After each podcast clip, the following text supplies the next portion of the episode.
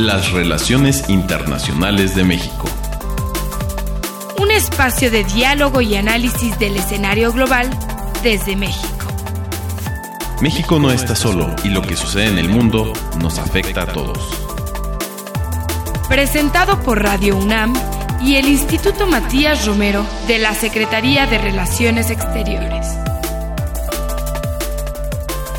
Muy buenos días a nuestro auditorio de Radio UNAM. Los saluda Alejandro Alday, soy el director general del Instituto Matías Romero. Y el día de hoy en el programa Las Relaciones Internacionales de México vamos a hablar sobre temas que escuchamos todos los días en distintos medios y que desde nuestra perspectiva requieren una precisión en cuanto a sus diferencias, orígenes, características. Me refiero al tema de la migración, refugio y desplazamiento de poblaciones que pues estamos viviendo viviendo no solo en México y en la región de Centroamérica, sino a nivel internacional. La movilidad de personas es un tema que ha estado a lo largo de la historia y que ha acompañado la evolución de la humanidad, por lo tanto, en primer lugar no debe verse como un problema y tampoco consideramos que sea adecuado abordarlo desde una perspectiva en la que se ignoren o se opaquen los aspectos positivos de esta movilidad en lo que tiene que ver con las aportaciones que se hace a la economía, a la cultura y al desarrollo de las sociedades que reciben a las poblaciones que se movilizan. Por ello, en esta ocasión vamos a analizar las diferentes variables de la movilidad y tenemos a dos invitados de lujo en nuestro programa. Tenemos al señor Mark Manley, quien es el representante en México de la Oficina del Alto Comisionado de las Naciones Unidas para los Refugiados, y al maestro Manuel Ángel Castillo, quien es profesor investigador del Centro de Estudios Demográficos Urbanos y Ambientales del Colegio de México. Quiero darle las gracias muy especialmente a ambos por participar en nuestro programa para hablar de este tema de la mayor actualidad en nuestro país. Bienvenidos. Muchas gracias por la invitación. Un placer estar aquí. A ver, en primer lugar quisiera, para mayor comprensión de nuestro auditorio, si nos pueden explicar ¿Qué es y a qué factores obedece en los últimos años la movilidad de las personas en el mundo al grado tal de que se ha convertido en este momento un fenómeno de importancia global?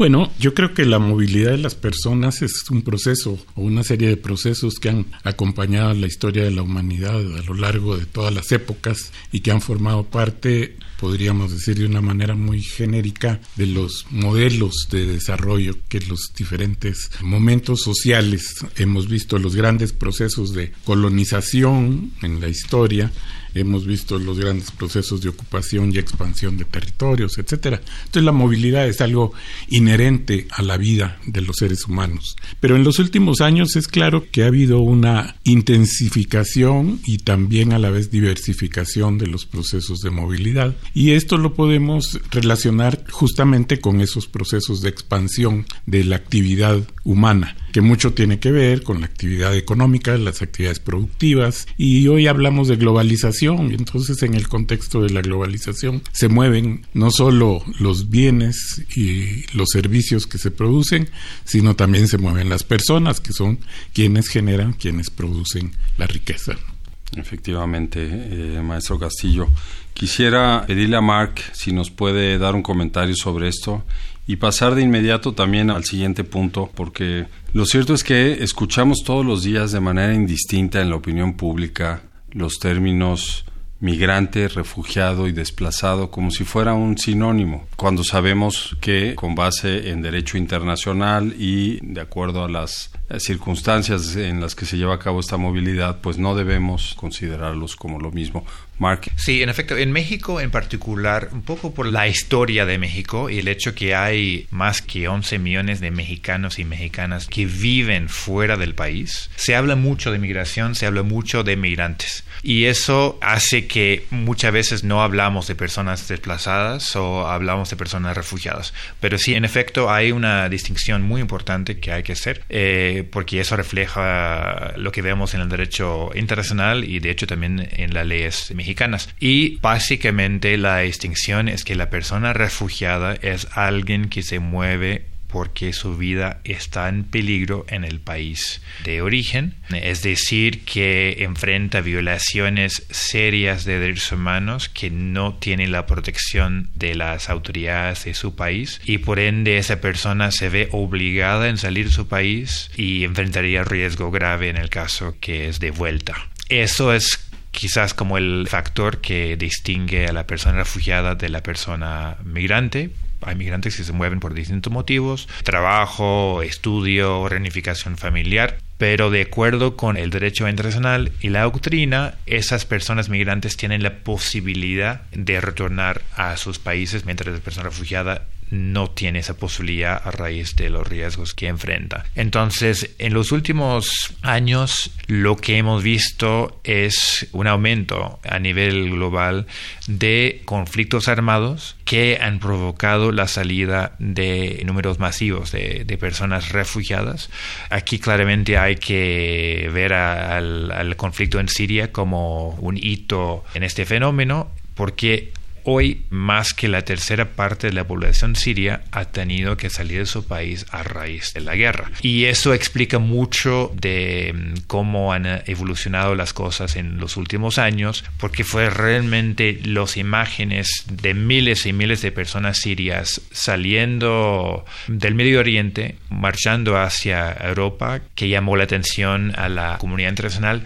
Y quizás la imagen más poderosa que hemos tenido fue la foto del niño Alan Kurdi, que se ahogó con todos los demás miembros de su familia, salvo su papá, en eh, el mar frente a la costa turca en 2015. Entonces, muchas de las respuestas que se han movilizado desde entonces han sido a raíz de esos acontecimientos. Muchas gracias, Mark. Entonces tenemos una diferencia muy importante que hacer entre las personas refugiadas que requieren una protección internacional y los migrantes que se pueden dar por distintas razones, como lo has apuntado. Yo quisiera preguntarle al maestro Castillo ¿Cuáles son los factores que ocasionan las distintas formas de movilidad de la población y sobre todo qué consecuencias provoca esta movilidad para aquellos países de origen, de tránsito y destino de las personas, entendiendo que México reúne estas tres características? Bueno, cuando hablamos de los factores que operan sobre esta movilidad, hay que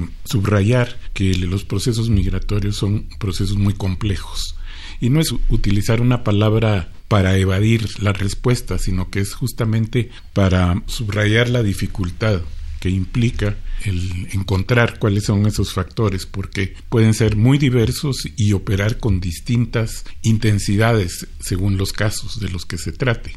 Hablábamos de las migraciones que están asociadas a razones diversas como el trabajo, fundamentalmente, pero también otros motivos que subrayaba Mark, que puede ser el caso de los motivos de estudio o los motivos de reunificación familiar. Entonces, bueno, ahí hay factores que se explican por sí mismos, pero tampoco podemos individualizarlos, es decir, en una misma persona, en un mismo conjunto familiar o en una misma comunidad pueden operar simultáneamente varios factores que operan sobre ellos. Y eso, digamos que si nos restringimos al caso de las migraciones laborales, pero cuando ya hablamos de las poblaciones que se desplazan por motivos de supervivencia, porque su vida está en peligro, los refugiados, que lo hacen en búsqueda de mecanismos de protección, pues eso también se complica porque si bien es cierto puede haber persecución directa cuando ah, se trata de poblaciones que pueden estar involucradas en el conflicto directamente, lo que hemos visto es que en muchos casos no se trata de poblaciones involucradas, sino que son afectadas indirectamente porque están en los territorios de conflicto o porque los procesos de desplazamiento les afectan, porque los operativos militares o los operativos de las fuerzas en el conflicto, pues se desplazan por donde están ellos.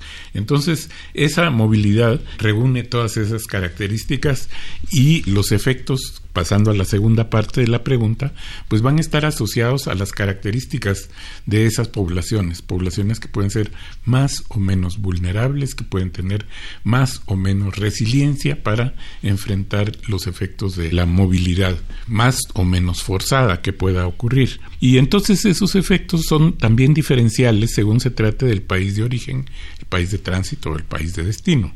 En el país de origen, pues obviamente se trata de pérdida de población, población que forma parte del tejido social, que forma parte de las estructuras productivas, económicas, y entonces hay un impacto directo sobre la actividad de esos territorios.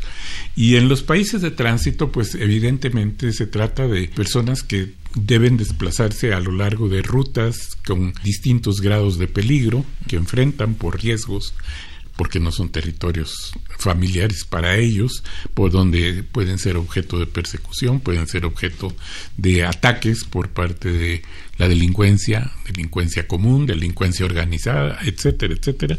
Entonces, hay efectos obviamente sobre los territorios de tránsito. Y en los lugares de destino, porque finalmente llegan a territorios nuevamente que son poco conocidos para ellos, donde pueden enfrentar situaciones de rechazo, donde pueden enfrentar necesidades urgentes de resolver, como pueden ser las mínimas de sobrevivencia, como la alimentación y en un segundo momento la salud, el trabajo, etcétera, y que eh, tienen que resolverse de alguna manera. Y en esos lugares va a depender de la duración de la estancia, si el destino es de carácter indefinido, indeterminado, pues la necesidad de desarrollar procesos de integración en las sociedades de acogida. Y esos procesos de integración no siempre son fáciles, lo sabemos, porque se enfrentan situaciones propias de las actitudes, las percepciones, los sentimientos de las poblaciones de acogida aunque también hay ejemplos de integración muy positiva, ¿no? También en algunos momentos de nuestra historia reciente. Muchas gracias. Quisiera recordar a nuestro auditorio de Radio UNAM que estamos con el maestro Manuel Ángel Castillo, quien es investigador del Colegio de México, y con Mark Manley, quien es el representante en México del ACNUR abordando algunos temas sobre la movilidad. Retomando este último comentario del maestro Castillo, preguntarle a Mark Manley sobre un informe que publicó recientemente la CNUR en 2008 titulado Tendencias Globales Desplazamiento Forzado. ¿Qué conclusiones podríamos obtener de este informe anual, Mark? Pues lo que vemos en el informe anual que publicamos hace poco toma una foto de la situación de desplazamiento forzado y movimientos de refugiados a nivel global a finales de 2018 y lo que muestra es que vamos muy mal porque el número de personas eh, que han sido obligadas a salir de sus hogares, desplazarse entre los países o huir sus países a raíz de conflictos armados, violencia generalizada, violaciones de derechos humanos, ese número no deja de crecer y de hecho pasó 70 millones de personas a finales de 2018. La mayor parte de esas personas estaban desplazadas dentro de sus países. Pongo un ejemplo de la región. En Colombia hay más que 8 millones de personas desplazadas internamente, a raíz del conflicto en ese país y, y la violencia. Pero también hay casi 26 millones de personas refugiadas también a nivel global y 3.5 millones de personas que han solicitado reconocimiento como refugiados. Y entonces digo que vamos mal porque esas cifras reflejan conflictos viejos no resueltos. La gente no puede volver a sus casas porque el conflicto sigue. Afganistán, por ejemplo. Los conflictos un poco más recientes que siguen provocando la salida de personas, como vemos hoy en Sudán del Sur. Y también esos conflictos eh, que ya mencioné de Siria, que ha dejado más que 6 millones de personas eh, fuera de su país. Entonces, hasta que logramos resolver esos conflictos y construir condiciones de retorno, vamos a seguir con números importantes de personas refugiadas en el mundo. Ahora, aquí en la región, la gran novedad ha sido el movimiento de venezolanos de hecho, los venezolanos son el grupo más importante que solicita la condición de refugiado a nivel global en 2018 y hay ya más que 4.5 millones de venezolanos que han salido de su país desde 2015. Realmente es un movimiento masivo que afecta a casi toda América Latina y en particular los países de América del Sur. Pues cifras muy impresionantes, 70 millones de desplazados y 26 de refugiados a nivel global. ¿Qué puede hacer la comunidad internacional para mitigar los efectos de este desplazamiento y de esta necesidad de obtener protección internacional vía el refugio de las personas que se ven forzadas a abandonar sus lugares de origen por efectos de violencia, conflicto armado u otras razones? Tenemos algunas respuestas por parte de Naciones Unidas en los pactos, el Mundial de Migración, el Pacto Mundial sobre Refugiados, pero realmente son suficientes o se debe de trabajar a nivel eh, local, a nivel regional para mitigar estos efectos. Maestro Castillo, ¿cuál es su opinión? Bueno, mi opinión es que hay una responsabilidad colectiva internacional que es lo que se ha plasmado en toda esta serie de instrumentos e instituciones que se han ido creando a lo largo de los últimos 50 años, la Convención de Refugiados, y que ponen de manifiesto que la comunidad internacional tiene una preocupación y asume una responsabilidad. El problema está en que no necesariamente esto se refleja en las responsabilidades a nivel local,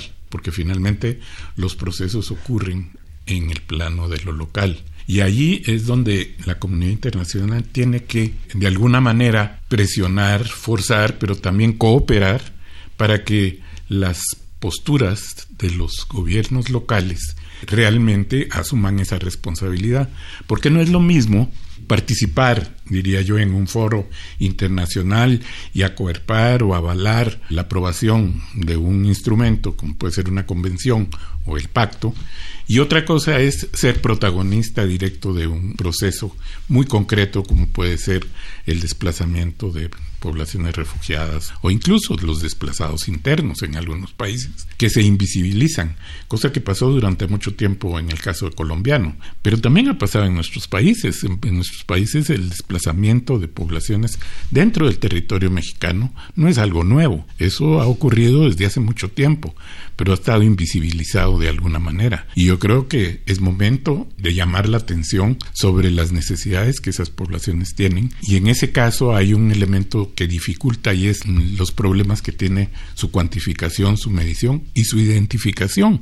Porque en el caso de las migraciones de mexicanos a Estados Unidos, sabemos que salen de aquí, conocemos ya cuáles son los lugares de origen y sabemos dónde es el destino y sabemos las rutas, los mecanismos, etcétera. Pero en el caso de los desplazados, sobre todo por la violencia de los últimos tiempos, eso es un tema mucho más difícil de identificar. Sí tenemos idea de dónde salieron, pero no sabemos a dónde se fueron porque justamente parte del proceso es ese. En el caso de los migrantes de tránsito pasa algo semejante. ¿Por qué? Porque dadas las circunstancias de los procesos, digamos, clandestinos del movimiento, es muy difícil establecer cuáles son los puntos, los lugares de atención que se van moviendo con el tiempo. Entonces, esos son algunos de los retos que yo diría que tenemos, sobre todo en el plano local. La comunidad internacional ha sido clara en llamar la atención y que esos procesos no son locales, sino son procesos con repercusiones internacionales y que nos comprometen como países. Es decir, que los países miembros de los organismos internacionales, en particular las Naciones Unidas, llevan a cabo procesos y asumen compromisos en estas materias que después es importante implementar en el terreno para que realmente tenga un efecto para las poblaciones a las que están destinadas estos compromisos y estos grandes acuerdos a nivel internacional, que dicho sea de paso, de los cuales se han desvinculado algunos países importantes en los últimos años. En términos de mm, la situación en el país en el que el ACNUR a través de Mark Manley está representado, ¿cuáles son algunos de los retos más importantes que identifica en este momento? Ya el maestro Castillo nos mencionaba la situación por ejemplo, de, desplazados y cierta incertidumbre, si entendí bien, de hacia dónde van y en qué condiciones están. Pero, ¿cómo estamos en lo que tiene que ver con los solicitantes de refugio en, en México, Mark? Estamos frente a un escenario muy dinámico que va cambiando muy rápidamente. México tiene una larga historia de abrir sus puertas a personas que vienen huyendo de persecución. Acabamos de marcar los 80 años del exilio español, o sea, fueron refugiados españoles que llegaron aquí a partir del año 1939, que fueron más que 20.000 en total. Y luego vienen oleadas, o sea, refugiados judíos, europeos, chilenos, uruguayos, brasileños, eh, argentinos que llegaron huyendo de las dictaduras en los años 60 y 70 y los guatemaltecos en los años 80. Entonces ahí vemos en la historia mexicana la gran contribución de esas personas a la sociedad, la economía y la cultura mexicanas. Hoy en día tenemos nuevamente un escenario donde hay un número creciente de personas que llegan a México buscando protección como refugiadas ante las autoridades de México y se trata principalmente de personas del norte de Centroamérica, la que vienen eh, huyendo de situaciones de violencia a manos de grupos delincuenciales pero donde no encuentran la protección de sus autoridades. Entonces, normalmente si yo enfrento un riesgo de una banda delincuencial, una pandilla, lo que hago es voy a la policía. Pero si el Estado no es capaz de brindar esa protección, si la policía no responde, si no hay investigación de los delitos y si las amenazas siguen, pues muchas veces las personas se mueven en su hogar, si no encuentran solución dentro de su país, terminan saliendo. Y eso es lo que estamos viendo en esta región desde varios años. Cada vez más eh, las personas ven a México como un país destino. Estados Unidos sigue siendo el destino principal, pero en los últimos años el número de personas que ven a México como el destino ha ido en, en aumento pasa lo mismo en Costa Rica, por ejemplo. Y eso ha hecho que en 2014, por ejemplo, en México recibimos 2.100 personas que buscaban protección como refugiados, hicieron su solicitud ante la Comisión Mexicana de Refugiados y en lo que va del año estamos en 42.000 personas. Entonces hay un aumento muy fuerte en el número de personas que llegan al país.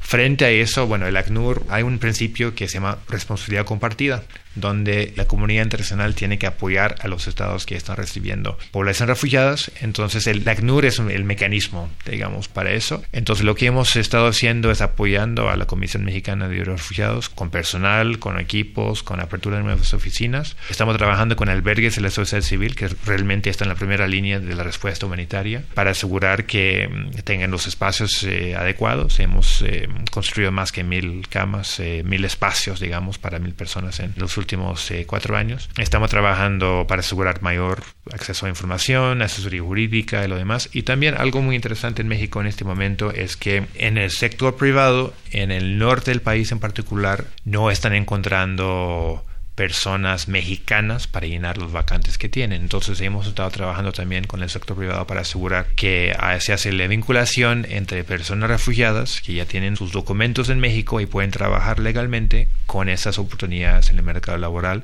que no han sido llenadas por por mexicanos. Muy bien, pues un trabajo muy importante el de ACNUR en nuestro país y las tendencias en las cifras se mantienen. En el 2019 tendríamos alrededor de 80 mil solicitudes de refugio contra las 2.400 que tuvimos en el 2014. Es un aumento gigantesco. Quisiera preguntarle al maestro Castillo, para complementar un poco este cuadro que nos presenta Marx sobre lo que hace el ACNUR en México, ¿cuáles considera que son algunos de los retos que tiene México, dada su posición geopolítica y su triple condición de país de origen, tránsito y destino, de estos movimientos de personas que proceden en su gran mayoría del norte de Centroamérica y que también en su gran mayoría aspiran llegar a los Estados Unidos?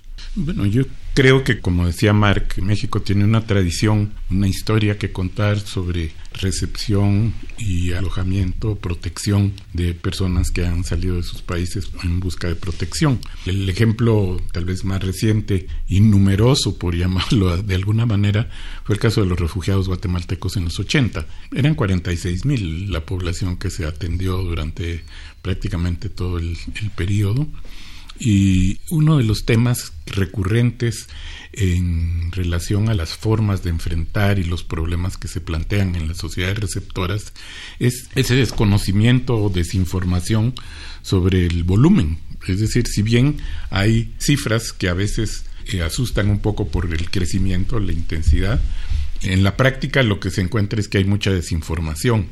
Y justamente uno de los temas que a mí me preocupa son las actitudes, ¿no? Porque si bien las políticas públicas pueden asegurar y garantizar el mantenimiento de esta postura de protección, de colaboración, cooperación, etcétera, con los organismos internacionales y por supuesto con las organizaciones de sociedad civil que participan en estos procesos, también hay que pensar en las actitudes de la sociedad. Y sí a mí que he estado observando es que ha habido un, una modificación reciente en esas actitudes que en parte tienen que ver con la mala información sobre el tema y la magnificación de los procesos que no son para tanto. Es decir, por eso eh, mencioné el caso de los 46 mil que estuvieron durante cuántos años y muchos de ellos se quedaron en México y se apoyaron los procesos de integración. Y esto que decía Mark de buscar ocupación también lo hemos visto en el caso de los haitianos que llegaron entre 2016 2017 y que quedaron en la frontera norte que ya no pudieron cruzar Estados Unidos y que progresivamente se han ido integrando a, a las ciudades fronterizas particularmente en los casos de Tijuana y Mexicali y que pues finalmente hay soluciones. Y es un tema de actitud, de asegurar, como yo decía, las políticas de promoción y de fomento a esa integración progresiva. Y reconocer que si en el pasado se ha podido hacer, no veo por qué haya dificultades enormes para hacerlo en el momento actual. Muchísimas gracias. Un último comentario de Mark Malley. Sí, creo que ahí el tema de magnitud es muy importante, porque, por ejemplo, el país que más tiene refugiados en este momento es Turquía, un nivel de desarrollo parecido al, a México, y tiene 3.7 millones de personas.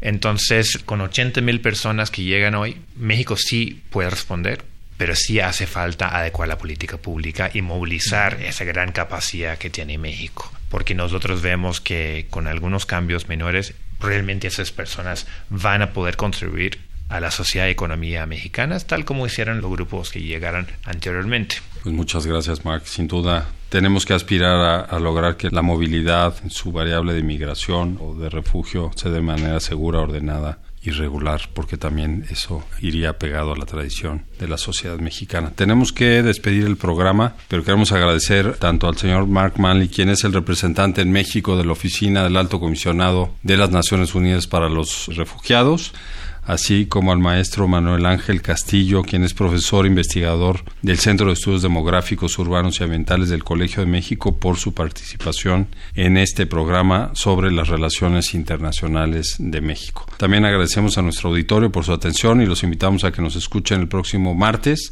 a las 10:15 horas a través de Radio UNAM en el 860 de AM.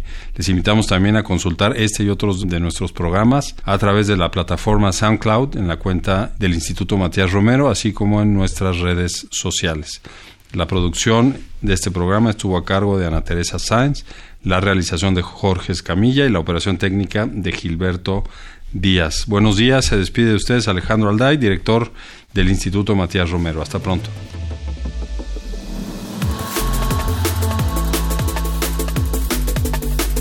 Las relaciones internacionales de México un espacio de diálogo y análisis del escenario global desde México. Presentado por Radio UNAM y el Instituto Matías Romero de la Secretaría de Relaciones Exteriores.